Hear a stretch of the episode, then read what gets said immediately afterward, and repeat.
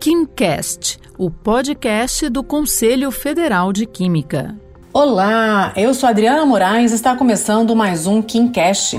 Hoje vamos falar sobre a química na produção de cerveja.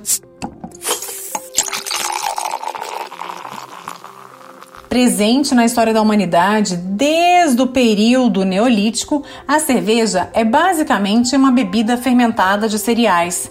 Ela é produzida principalmente a partir de quatro ingredientes básicos: água, malte, lúpulo e levedura.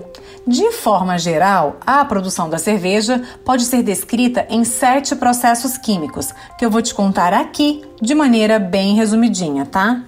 Primeiro, é feita a moagem, que é a separação da casca e do endosperma do malte e demais cereais.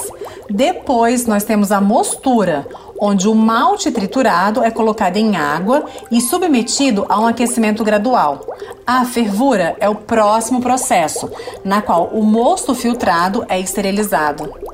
Em seguida, temos a fermentação, onde as leveduras incorporam açúcares simples, como a glicose e a maltose, e produzem dióxido de carbono, etanol, ésteres, fenóis, ácidos graxos e álcoois. O próximo processo é a maturação, que remove os sabores indesejáveis. E, enfim, o invase.